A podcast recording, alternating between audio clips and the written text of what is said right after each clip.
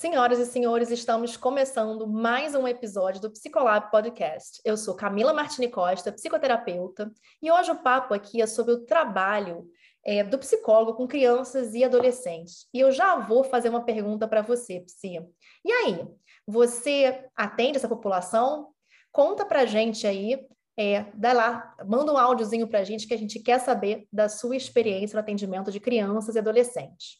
Bom, mas hoje temos aqui convidada, temos o prazer de receber a doutora Ângela Alfano, grande referência na área de crianças e adolescentes, trabalha com neuropsicologia, neuropsicóloga também, professora da, UFR, da UERJ, né, da, da, Universidade Estadual do Rio de Janeiro, enfim, e como já falei mais uma vez, assim, é, nossa referência, minha e da Angel, no atendimento de crianças e adolescentes, enfim.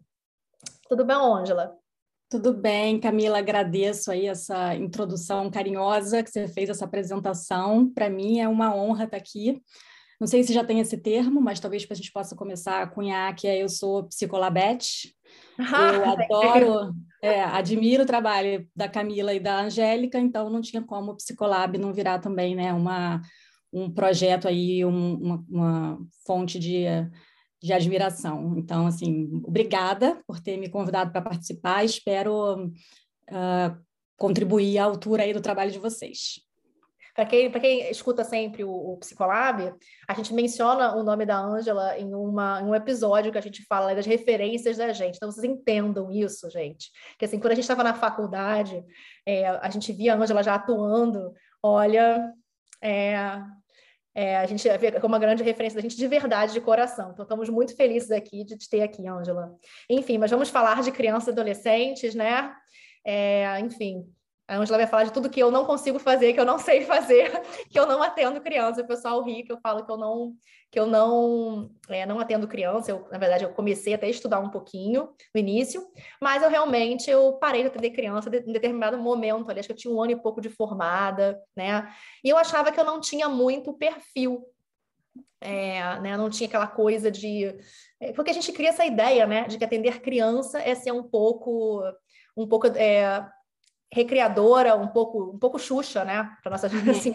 Então, e como é que é, como é que foi para você? Por que, que você entrou na psicologia infantil, infanto-juvenil? Você tinha as mesmas ideias? Você, você tinha jeito com criança? Como é que foi isso? Então, na verdade, antes de fazer psicologia, eu queria, eu, a, meu sonho sempre foi ser professora de educação infantil, tá? E aí, por motivos diversos, fui parar na psicologia e uh, comecei a querer trabalhar com criança por um motivo que eu, hoje eu sei que assim uh, não deve ser o um motivo pelo qual alguém deve querer trabalhar com criança, que era a frase comum que a gente escuta, que a gente escuta duas coisas, né? A gente escuta assim, ah, eu acho que eu vou fazer psicologia porque eu gosto de conversar com os meus amigos, eu gosto de dar bons conselhos. Isso não faz de você um bom psicólogo, nem faz de você gostar de ser psicólogo, definitivamente. E trabalhar com criança é a mesma coisa. As pessoas, ah, eu gosto de criança, então acho que eu tenho que trabalhar com criança. E, na verdade, não tem nada a ver. Acho que eu posso dizer que não tem nada a ver, né? Porque você pode amar, você pode amar é, cozinha e ver coisas sobre cozinha e não querer ser chefe de cozinha. Não trabalhar com isso.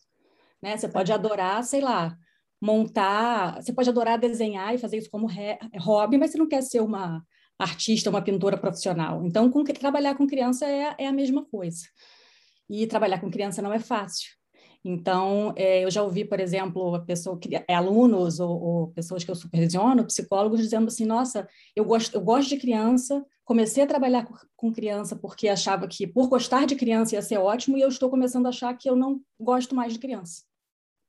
Eu falo, calma, não é assim. Você continua gostando de criança, você não gosta, é do trabalho do, da labuta lá no dia a dia com criança. Mas, enfim, foi esse o caminho e também por uma é, demanda que existia na época de que não tinha ninguém praticamente que atendesse criança. É, tinham poucos no Brasil, então no Rio de Janeiro, né, se você pensar, tinha muito pouca gente. Eu comecei a fazer estágio em TCC e tinha uma lista de espera enorme para criança porque ninguém queria pegar.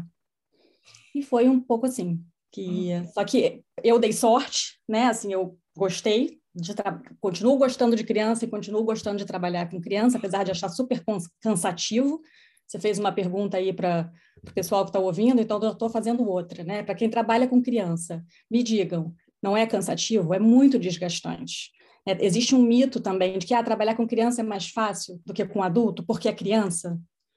Eu, eu particularmente, acho mais difícil. Mas aí já é vamos mais para frente para o papo, talvez. Né? Até, porque, até porque quando você trabalha com criança em terapia cognitivo-comportamental, aí eu vou falar um pouco nessa abordagem, tem a questão da preparação da, da sessão e dos recursos, que eu acho que é muito mais. É claro que a gente prepara a sessão e recursos para pacientes adultos, mas com criança, muitas vezes, mais ainda, tem que pensar em jogos, em ou tem muito mais recurso, eu acho que consequentemente também te faz, é, não é mais só a conceitualização cognitiva, um planejamento de sessão. Tem uhum. mais coisa, tem que pensar no jogo, na brincadeira, no recurso, e o fim disso. Aí tem também a orientação aos pais, eu acho que é um trabalho enfim, sem é, fim. Tem a adaptação da linguagem e da maneira como você vai é, abordar a criança, é, dependendo se ela está na primeira infância, segunda infância, se já está no início da adolescência. Então, assim, é, é difícil. Mas, Mas para que... quem gosta, porque é uma área, acho que ame ou deixa, né? Para quem gosta, é, é gratificante, né? Claro. É. E, não, você falar disso foi muito reassegurante para mim, porque assim, eu vou falar muito sinceramente, eu tenho um pouco de vergonha, assim, eu tinha vergonha de falar que eu parei de atender criança, assim, eu sempre fui muito certa em relação a isso, mas toda vez que eu falo que eu não atendo criança, que eu não que eu parei, que eu, na verdade, tive experiência, até fiz curso já, enfim, de, de TCC infantil na época que eu estava começando, é, mas quando eu falo que eu parei, as pessoas me olham, tipo assim, hum, ela, ela, ela, é, ela deve ser muito, assim, não gosta de criança, ela é, ela é, enfim, ela é uma pessoa que não deve ser muito legal, né? Vamos lá. e aí fica com esse preconceitozinho ali de que, né? E não atende quem escolhe. Quem é essa pessoa que não escolhe atender criança, né? É, mas é, mas uma é criança, né? Não existe uma, uma criança, assim, uma coisa meio popular que as pessoas dizem assim, a pessoa que não gosta de criança e de, de animal não é boa pessoa, não tem uma coisa assim? Exatamente. Então, é, mas, mas olha, você não querer atender é, essa população não significa nem que você é má pessoa, nem que você não gosta de criança, né? Isso que a gente eu... acabou de falar. E eu conheço vários psicólogos que já atenderam e pararam de atender, né? E eu mesma, né, que adoro atender, eu nunca deixei de atender adulto, é, o que me dava mais trabalho, porque eu também tinha, né, que tá, tá em, atualizada com coisas do universo adulto, mas aí a gente fala disso depois também, porque eu acho que mesmo a pessoa que trabalha com criança tem que saber da, da psicopatologia do adulto e tal, mas também já é um outro tópico, porque às vezes me descansava, por incrível que pareça, porque é, o trabalho com criança tem é, é, os dois são desgastantes do ponto de vista intelectual, mas são desgastes diferentes e o diferentes e o trabalho com criança também é desgastante, acho que do ponto de vista até físico. É senta, levanta, pega uma coisa e sabe?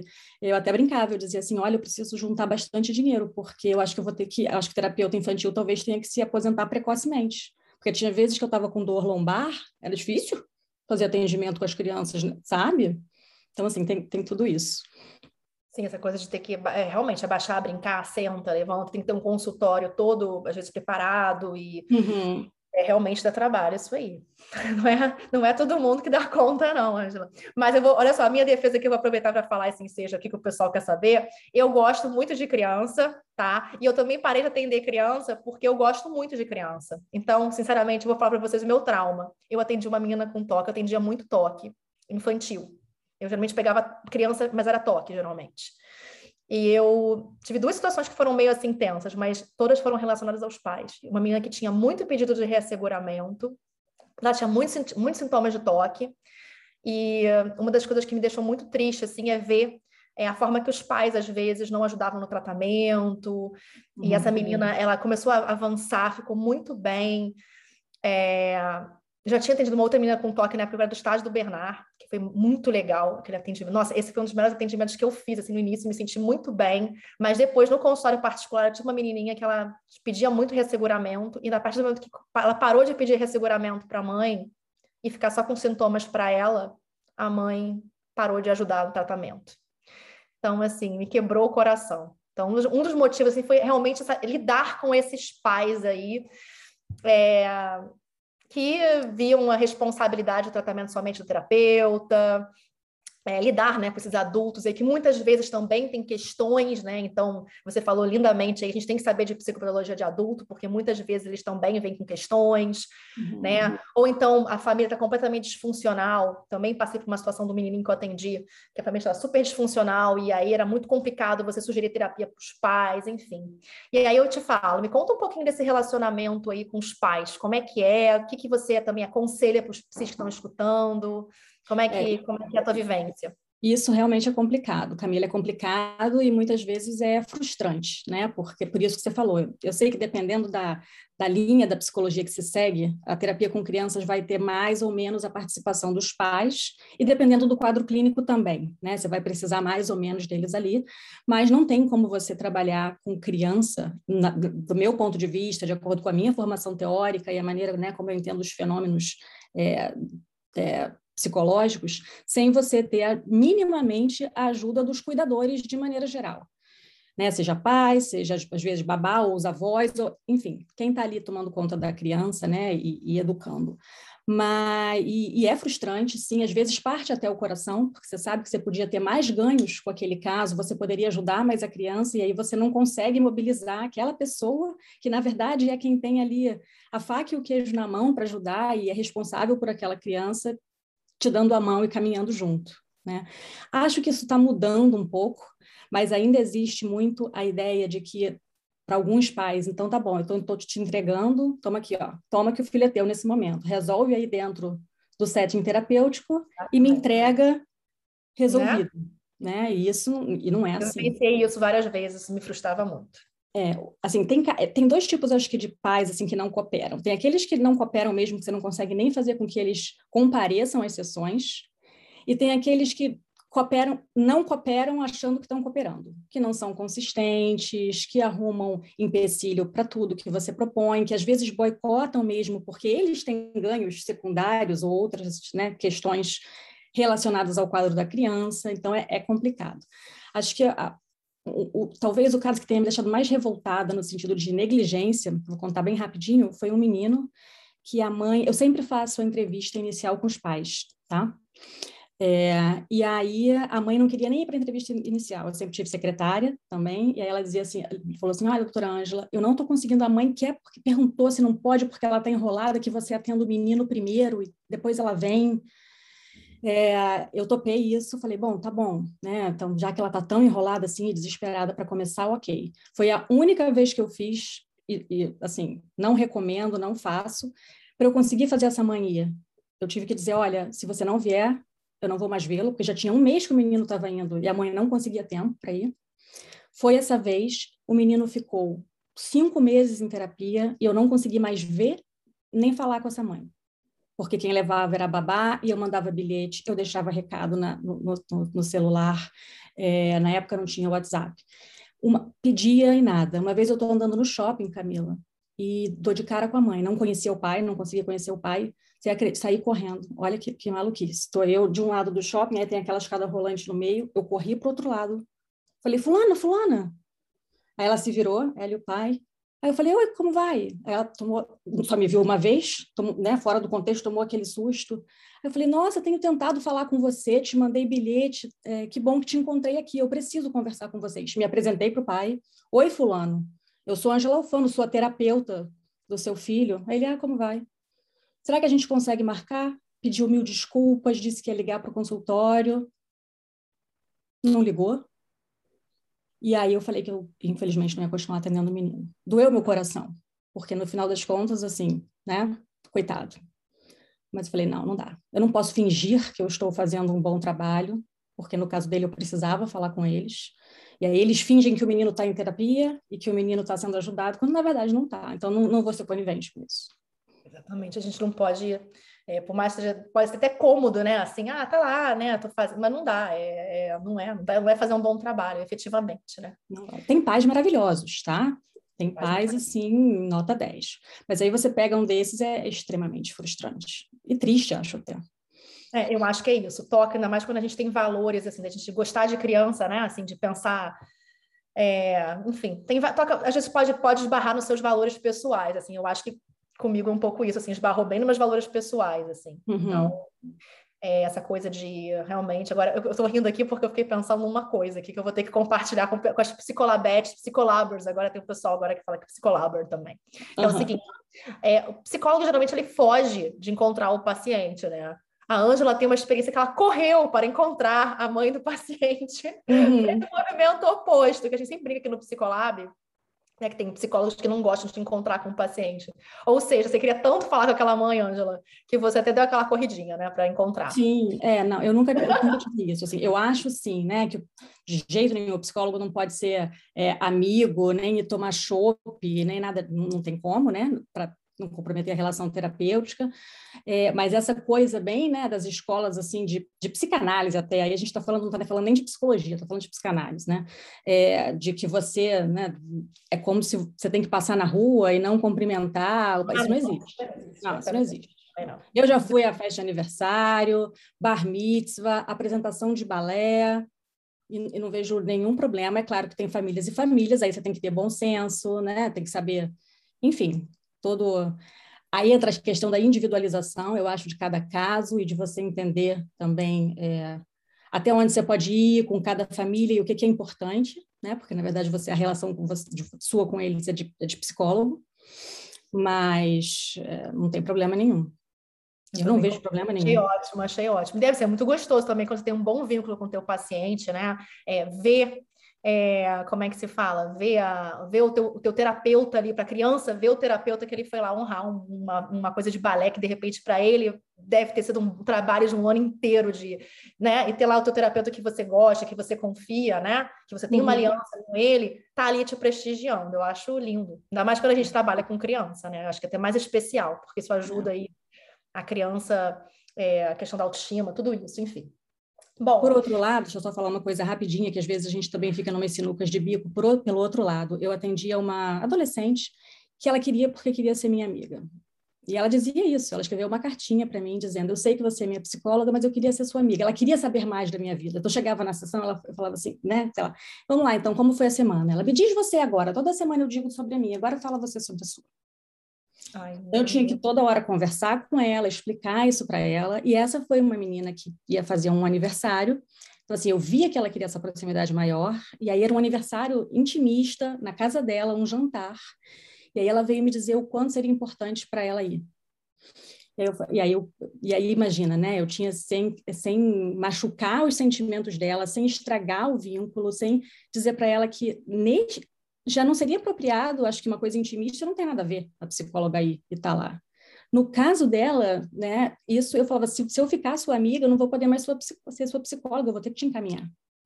Então, essas coisas também têm que ser, acho que, muito conversadas e muito transparentes, é, na terapia de maneira geral, né? não só com criança e adolescente. Acho ótimo você compartilhar as histórias com a gente, porque as psis, né, assim, ainda mais estão começando a carreira, ficam muito perdidas em relação a como fazer, qual é o protocolo, né? Uhum. E aí tem uhum. muita sensibilidade. E acho maravilhoso também, assim, a gente pontuar também, mais uma vez, que a assertividade, é sempre, que a gente sempre fala que no psicolab, assertividade é uma competência muito importante para o psicólogo, né? A uhum. gente que faz, que se a gente faz tudo pelo paciente, né, sem pensar, né, é, no que se é bom para ele ou não, a gente que tem que é, sopesar isso aí, né? De ver uhum. o que, que, vai funcionar, o que, que não vai funcionar, o porquê, o contexto. A gente tem que ter essa avaliação, não é o paciente que tem que decidir isso pela gente, né? Uhum. E a gente vê uhum. muita gente que ainda fica muito insegura em relação a dizer esse não, né? Quando é necessário dar esse não. Acho que no Brasil a gente já não tem uh, uma, já não tem culto, a cultura da assertividade já não existe, tá. né? O brasileiro tem dificuldade de dizer não, de colocar limite, é, de arrumar desculpas, mas como eu acho que isso que você falou é assim é crucial, é uma das competências que o psicólogo tem que ter, né, como pessoa, para poder né, generalizar isso para o ambiente profissional, é, inclusive porque faz parte da ajuda que você vai dar para ele. Se você for permissivo, você não vai ajudá-lo, e muitas vezes, se você não consegue se colocar é, e não for assertivo, isso te faz mal, mal como terapeuta, e aí, em última instância, vai interferir no seu vínculo com ele, no seu trabalho com ele. É, a gente acha que é tudo uma relação, a gente, a gente pensa muito né, na relação terapêutica e esquece que a gente é apenas um espelho, muitas vezes, de como o paciente se relaciona com o mundo, né? A gente acha que é com a uhum. gente. O paciente uhum. o paciente está sendo legal com a gente porque muitas vezes ele quer agradar muito o terapeuta. Será que por que ele está querendo agradar tanto o terapeuta? Por que, que ele é tão amigo do terapeuta assim, né? Acontece, é muito paciente que não quer desagradar, que fala sim para tudo que você fa fala, né? E a gente fica pensando, bom, e talvez seja um padrão que ele faz isso com todo mundo, né? E a gente também uhum. tem que uhum. estar muito ligado é, nessa relação ali, é, o que, que é a gente, o que, que é a gente está somente é, espelhando ali a relação dele com o mundo. Ele está simplesmente agindo com a gente como ele age com os outros, de acordo com as crenças, com a forma dele de ver o mundo, né? Sim. Então, é, essa questão aí também da, da gente conseguir avaliar e, e, e dar esse limite ali, é, graças a que a gente, porque a gente tem esse entendimento. Então, a gente está numa situação que é privilegiada, né? Porque eu vejo muito isso hoje em dia na internet, esse discurso, né? De que, ah, mas o paciente me adicionou na rede, é, na rede social. Qual o problema? Ele acha normal, ele quer, mas o paciente, às vezes, ele não está ele, ele não tá 100% às vezes ciente do que ele está do que ele tá fazendo e por que ele está fazendo. Cabe a uhum. gente a ver o que, que é, é, como é que se fala, é importante para ele ou não. Então, eu achei muito, muito legal, assim, muito é, interessante da sua parte essa questão de você avaliar é, o caso, e nesse caso a menina tem que falar um não para ela, mesmo, mesmo com a possibilidade, de repente, ela, enfim, ter uma, ter uma reação não muito, não muito boa, né? enfim. Sim. Muito bom. Bom, além da assertividade aí que a gente falou, de outras competências, né, que a gente tem que ter no manejo com o paciente, e no caso, principalmente com, com o paciente do, do da faixa etária infanto-juvenil. Então, assim, o que, que você acha que é importante no seu trabalho aí como terapeuta, com trabalho com crianças, né, adolescentes? É, quais são as principais competências assim, que você acha que você tem que ter mais, mais bem trabalhado ali? Acho que uma coisa, uma competência importante que a gente tem que ter é a, é a, é a abertura para você também aprender com o outro, né? A capacidade de você você saber, né, que você está ali como terapeuta. Então você está de alguma forma num papel uh, de de maior saber, digamos assim, né, do ponto de vista da psicologia, mas não do ponto de vista de mundo ou de vivências, experiências daquela pessoa. Assim, acho que é muito legal para o adolescente, por exemplo, para o pré-adolescente, quando você trabalha com ele, você virar para ele e falar assim: não, eu não sei o que é isso, me explica o que é isso. Acho que a pior coisa que tem é aquele terapeuta que quer mostrar que é cool, que é legal, e aí começa a falar que nem o adolescente, e acha que, não, então para eu fazer o vínculo eu vou mostrar que eu estou no mundo dele, e fica uma coisa completamente artificial e não dá certo, né? Então, assim, de dizer, olha, a gente pode se entender muito bem, mesmo eu sendo talvez mais velho do que você, é, mas me explica como é que é isso, né? E o que eu tenho para te dizer, porque também tem muito da posição de você não está entendendo porque você já tá, já é mais velho, sabe? Eu nunca tive esse problema.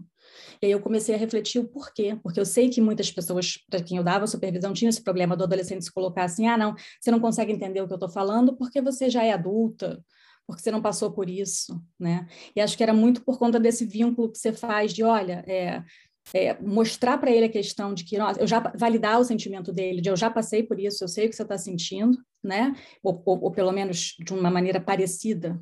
Eu tento me colocar no seu lugar e me explica você então como é que é isso. Dizer, olha, eu não sei. Eu, Ângela, não sei o que é você ser, por exemplo, ridicularizado numa mídia social, porque quando eu era da idade dele não tinha isso. Você era ridicularizado de outras formas.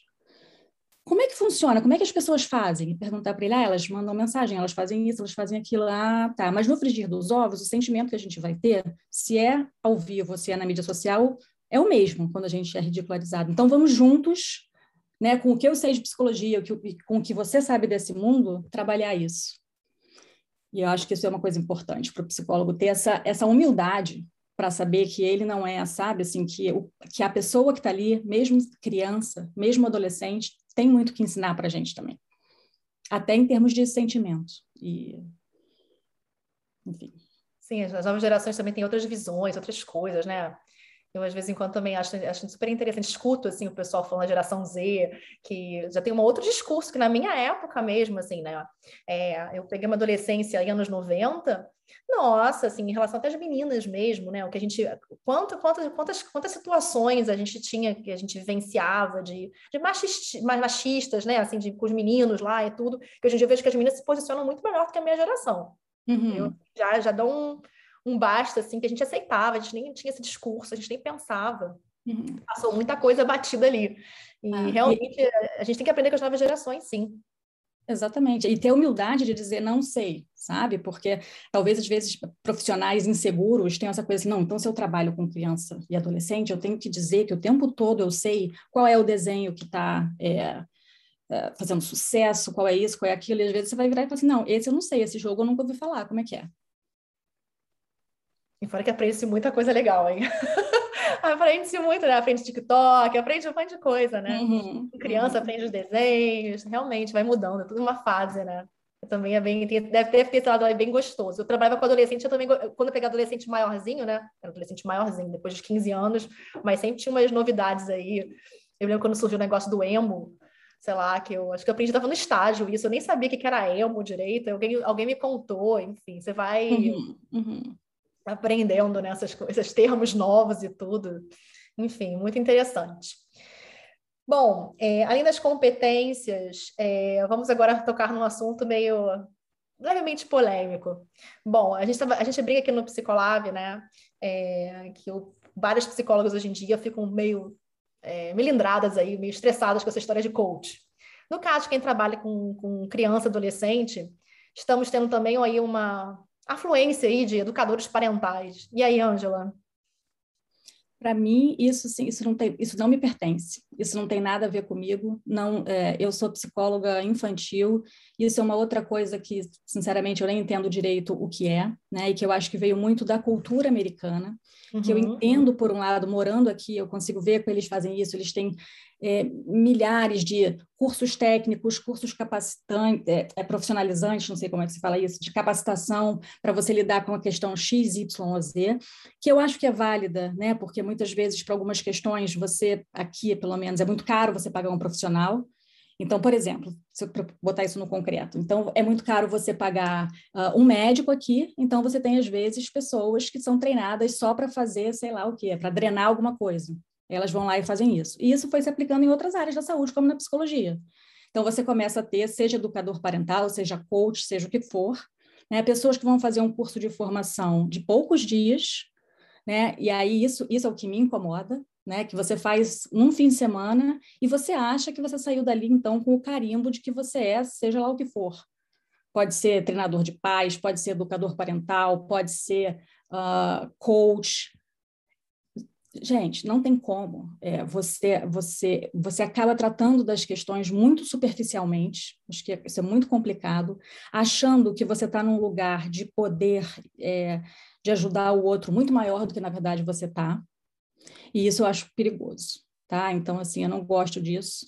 É, definitivamente, e, mas não é só de educador parental, não. Acho que é de tudo, a não ser que seja uma coisa, um curso muito técnico, como, como eu falei, uma coisa que você vai lá, se aplica e pronto. É, e a gente sabe que quando a gente lida com pessoas, com seres humanos, não é, não é matemática, não é. Então, isso torna a coisa muito mais perigosa e complexa, porque você não tem uh, embasamento mesmo para lidar com todas as variáveis que podem acontecer se você fez ali um cursinho de fim de semana com meia dúzia de frases que você vai, sei lá, aplicar em uma ou outra situação. Não sei se eu estou sendo muito dura, mas, assim, eu não me sinto nem um pouco, assim, eu, eu me sinto... Se eu começar a ver muita coisa, eu, eu me incomodo, talvez com coach, com educador parental, ou seja o que for, assim como eu me incomodo com pessoas não capacitadas em qualquer área, tá? Mas se você é um bom psicólogo, eu não acho que isso de forma alguma seja um, um, uma ameaça para você. Mas é claro, né, que aí os psicólogos têm que se dar o respeito né? E não podem também deixar, porque aí o que, que acontece, Camila? Eu já vi muitas vezes agora, assim, psicólogos com uma formação maravilhosa dizendo que, assim, colocando no cartão de visitas, porque está na moda, como se a grande titulação dele fosse ser educador parental. Falava, aí, né? É como se eu, Ângela, tirasse agora de falasse, colocasse assim, Ângela Alfano, psicóloga, educadora parental. Nossa. Aí o próprio psicólogo também está dando corda e, e, valor e valorizando uma coisa que na própria formação dele tem outros muito melhores. Melhores, exatamente. Nossa, vira um, é grande... nível. vira um problemão. Vira um problemão. Um problemão, é. Pois é. E aí, realmente, é, o que eu também penso assim é que, ok, é, a gente não falou que você mora nos Estados Unidos, né? Então, o pessoal é. que está escutando não deve saber disso, mas a Angela mora, está falando da formação aqui, aqui, aqui É. mas aqui ela mora nos Estados Unidos. Então, é ela tem você falou que eu sou professora da UERJ, deve estar confuso. É, assim, eu sou professora da UERJ, mas eu estou de licença, porque eu estou aqui é. nos Estados Unidos nesse momento. Então... E aí, bom, e aí eu acho que o pessoal, a Angela tem uma boa visão do que acontece, do porquê dessa formação aí, até porque a formação do psicólogo nos Estados Unidos é bem diferente do que no Brasil, né? Uhum. Então, requer, tem vários níveis ali é, de estudo para você chegar a ser um psicólogo. Então, realmente, e também é muito caro, como você falou, né? Então, sim, às vezes pode resolver um problema pontual. Mas a pergunta é, quando o buraco é mais embaixo, né? Assim, quando é uma questão mais complicada, como é que esse educador parental, esse coach aí, vai conseguir detectar que não é da alçada dele? Essa é a minha grande questão, uhum. né? É, eu me lembro de uma vez eu peguei, eu tinha, eu, eu tinha um consultório no Le Monde, lá na, na Barra da Tijuca. E aí tinha lá um, um, elevador, eu peguei lá um elevador com uma coach, não sei o quê, alguma coisa que estava lá na, bater um papo comigo, ah, você é psicóloga, é, sou, não sei o quê. Ah, eu sou coach, ela me olhou assim, ela falou, olha, mas quando a pessoa tem um, tem um problema, é assim de verdade, assim, um problema, né, assim, uma, uma patologia, eu encaminho sempre psicólogo, eu não atendo. Aí eu olhei para ela, aí, aquele dia assim, eu tava assim, tá, mas aí como é que você sabe que a pessoa tem um problema? Uhum. Assim, uhum. né? Assim, então, como é que você vai fazer um diagnóstico, né? Ok, talvez ela sinta que existe alguma coisa ali de meio diferente, né? Que, ela, que, que não seja mais a alçada dela, mas assim, será que todo mundo consegue identificar isso? Né? Como é que você vai conseguir uh, saber qual é, o que, que, que você consegue resolver com aquela tua técnica e o que, que é fora daquilo ali, né? Sim. Não está respondendo. Então... E nesses cursos, assim, não estou dizendo que tudo que se aprende lá é ruim, de jeito nenhum ou que as pessoas são mal intencionadas. Não, não é isso, todas elas, não é isso que eu estou dizendo. Pode ser que você aprenda coisas muito interessantes ali, mas eu ainda não consegui ver nada que a própria formação em psicologia, se você tem uma boa formação, não te ensine, não te ensine ainda melhor. Tá? Eu já pensei em fazer, porque quando começou isso, eu nem sabia que isso já tinha chegado assim no Brasil, estava aqui ainda, aqui nos Estados Unidos, e aí eu fui olhar e falei assim, acho que eu vou fazer esse curso, são só três dias, vou fazer. Não conseguia, eu, ai, não consigo. Eu vou me aborrecer, eu vou brigar no curso, mas eu acho que eu vou fazer na minha cabeça e vou até fazer para poder ter mais é, substrato na mão do material deles para ver exatamente o que eles ensinam. E eu tenho certeza que deve ter coisa boa ali no meio. Mas você não pode achar, né, que porque você é, é mãe, por exemplo, ah, então porque eu sou mãe e eu fiz um curso disso, eu agora estou capacitada a ajudar os outros num nível X. Uh -uh. Não. É, isso eu, eu acho que a educação parental bate em mim como psicóloga, ok, né? Mesmo que eu não atenda criança, eu acho estranho, assim, a questão da formação e tudo, mas ainda bate em mim como mãe, porque eu acho que é, é, rola aí um gatilho bem forte para as mães se sentirem muito culpadas. Eu acho que elas trazem um discurso nada, muitas vezes, nada empático, é, uhum. um discurso é, meio fantasioso, é, entendeu? Não sei, não. E eu não sou muito, muito a favor dessa questão ali, não, que acho também um pouco de disciplina não faz mal a ninguém. Uhum. É uma forma de ver faz também. Bem. Faz bem. exatamente. Então, assim, eu acho que tem umas. Ou, entendeu assim que eu estou falando? E começa a vir com aquelas coisas de estudos, estudos mostram, e aí tem que sabe? Aí tem que tudo, tem que dormir. Aí dorme na cama junto, não dorme na cama junto, aí você dorme na cama, é, entendeu? Você, dorme na, você não dorme na cama junto, então tá errado, tem que estar tá ali grudado o dia inteiro. Então, para uhum. mim, eu uhum. fico ali. É, eu acho tudo muito. Enfim. É, são esses modismos, né? Espero que passe. Espero que passe também, exatamente. Hum. Bom, Ângela, é... então, muito bom te receber aqui hoje. É, queria muito saber de você também, para finalizar aí, é, traga sua mensagem, diz um conselho aí para as psis é, que atendem criança, adolescente, ou que querem começar a atender. Qual seria, assim, a sua, o seu maior conselho, é, a sua maior vivência, mais importante, assim, que você é, gostaria de falar para as psicólogas que estão aí é, começando ou atendendo criança adolescente? Nossa, que pergunta difícil. Eu acho que eu diria hum. Tente é, ficar no mundo da criança o máximo que você puder é, fora da, da, do, do espaço terapêutico também, né, com crianças com desenvolvimento típico, tanto de todos os pontos de vista, inclusive emocional, para você ter um bom parâmetro de comparação, especialmente se você é, não tiver convívio em família com muitas crianças. Então, acho que isso é importante. Então, para quem é muito novo, né, e ainda não tem filho, sobrinho, ou seja o que for, tente conviver com outras crianças fora, que é para você né, ter um, um, um parâmetro aí para comparar. E é, nunca é, se deixe de é, frequentar ou, ou, estudar eventos de psicologia dentro da sua área mais amplos. Não fica só no mundo da criança, porque, na verdade, muitas, muitas é, pesquisas e coisas que são feitas com a população adulta te enriquecem do ponto de vista teórico para que, e que você possa ter o olhar ali na formação da criança. Então, acho que isso é importante também. Em relação aos é pais, só para tirar a última casquinha. Em relação aos pais, ah, treine tá muita assertividade, é, treine muita assertividade, não deixe de chamar os pais para perto, né? E, e deixe sempre muito claro na terapia quais são as expectativas né, que se tem é, e o que, que você pode conseguir e como. Deixe isso muito claro, porque senão o psicólogo fica sempre muito pressionado para às vezes os pais eles criam essa expectativa mesmo fantasiosa em relação ao que vai acontecer ou o que a terapia é capaz de fazer ou como. Então deixe isso sempre muito claro é, para evitar frustração, aborrecimento para você e para ajudar no seu trabalho e no andamento daqui, do, do trabalho com a criança. Acho que eu diria isso. Tá certo. Bom, Angela, muito obrigada pela sua presença aqui hoje. Olha, convidada de peso aí, com dicas preciosas. Eu que agradeço, eu que agradeço. Já falei isso mil vezes, vou falar mais uma. Contem comigo para o que vocês precisarem e aí o que eu puder ajudar é, no, nesse projeto tão legal de vocês. E espero que tenha sido que, que, tenha sido legal. Digam aí, eu quero saber depois. Eu adoro o retorno e feedback. Ah, Tá vendo? Uma outra competência, uma coisa que você tem que fazer, aprender a lidar né, com retorno, inclusive quando ele é negativo, porque às vezes a gente, a gente às vezes pede retorno esperando aplauso, né? Mas vem de tudo. Então, é tem que aprender muito a lidar com isso também, com, com crítica e, com, e usar isso para você crescer né, e, e, melhorar.